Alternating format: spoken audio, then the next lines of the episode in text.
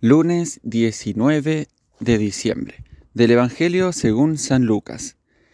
En los días de Herodes, rey de Judea, había un sacerdote de nombre Zacarías, del turno de Abdías, casado con una descendiente de Aarón, cuyo nombre era Isabel.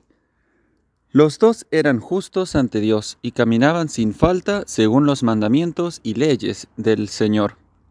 No tenían hijos, porque Isabel era estéril, y los dos eran de edad avanzada.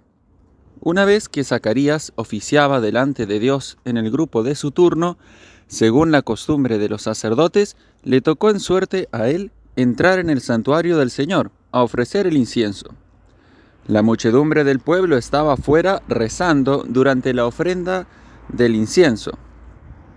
Y se le apareció el ángel del Señor, de pie a la derecha del altar del incienso. Al verlo, Zacarías se sobresaltó y quedó sobrecogido de temor. Pero el ángel le dijo, No temas, Zacarías, porque tu ruego ha sido escuchado. Tu mujer, Isabel, te dará un hijo, y le pondrás por nombre Juan. Te llenarás de alegría y gozo, y muchos se alegrarán de su nacimiento, pues será grande a los ojos del Señor.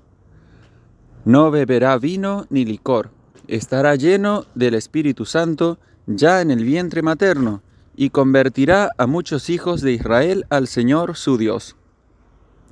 Irá delante del Señor con el espíritu y poder de Elías, para convertir los corazones de los padres hacia los hijos, y a los desobedientes a la sensatez de los justos, para preparar al Señor un pueblo bien dispuesto.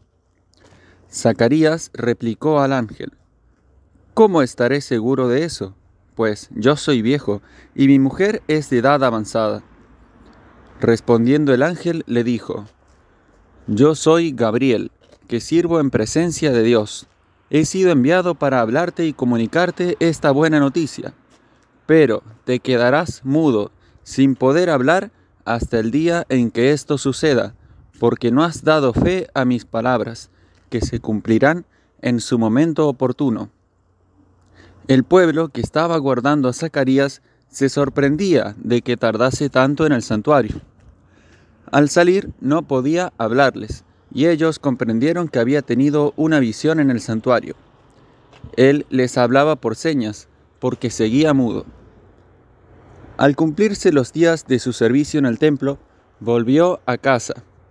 Días después, concibió Isabel su mujer, y estuvo sin salir de casa cinco meses, diciendo, Esto es lo que ha hecho por mí el Señor, cuando se ha fijado en mí para quitar mi oprobio ante la gente. Palabra del Señor. Ya estamos muy cerca de la gran fiesta de la Navidad, por eso la iglesia nos hace en estos días leer los textos que más se refieren al misterio de la encarnación, de un modo más directo. Y hoy nos encontramos con la anunciación a Zacarías sobre el nacimiento del precursor del Señor, Juan. Y ciertamente que para Zacarías esto era algo bastante difícil de comprender y aún de creer. Por eso tuvo como cierta duda y, e incredulidad ante un anuncio tan impresionante y para comprenderlo tenemos que situarnos en su situación personal. Era un hombre anciano, su mujer estéril y ciertamente no tenía ya esperanzas humanas de tener descendencia. Y por otro lado, hay que recordar que para el pueblo de Israel el no tener descendencia era una verdadera maldición y sobre todo la esterilidad en la mujer era considerado como una desgracia muy grande y una cierta maldición. Por eso a Zacarías le costó creer que efectivamente él iba a ser padre a esa altura de su vida. Sin embargo, Dios manifiesta así su poder, porque para él no hay nada imposible. Hay algo, un detalle que nos puede servir también para nuestra meditación, y es que el nombre Zacarías viene de una palabra hebrea que significa, que se dice sacar. Sacar significa recordar o acordarse. Y, y, es también el verbo que se utiliza muchas veces en la Biblia para hablar de las intervenciones de Dios en favor de su pueblo, cuando se dice que el Señor se acordó, se acordó de su pueblo y tuvo misericordia.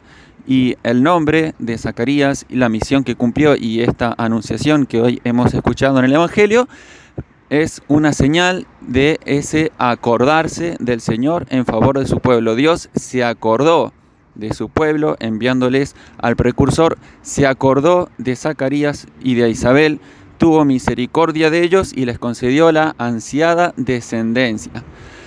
Y otro detalle es esa mudez de Zacarías, que ciertamente el ángel Gabriel le anunció que se iba a quedar mudo, como efectivamente sucedió inmediatamente, hasta el nacimiento de Juan.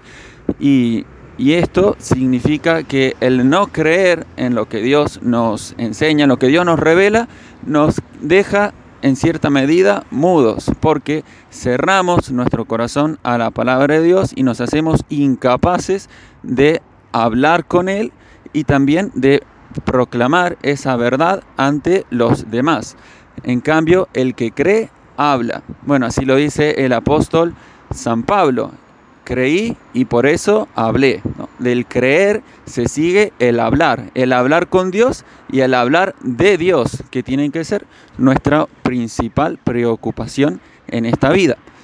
Entonces pidámosle al Señor que conforme se acerca el día grandioso de la Navidad, podamos creer más, creer más en Él, en su misericordia que se manifiesta de generación en generación y que confiemos en el Señor que jamás se olvida de su pueblo.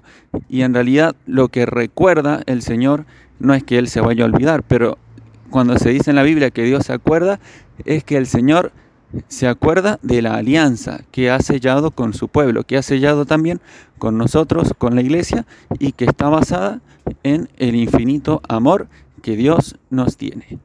Gloria al Padre, gloria al Hijo, gloria al Espíritu Santo, como era en el principio, ahora y siempre, por los siglos de los siglos. Amén.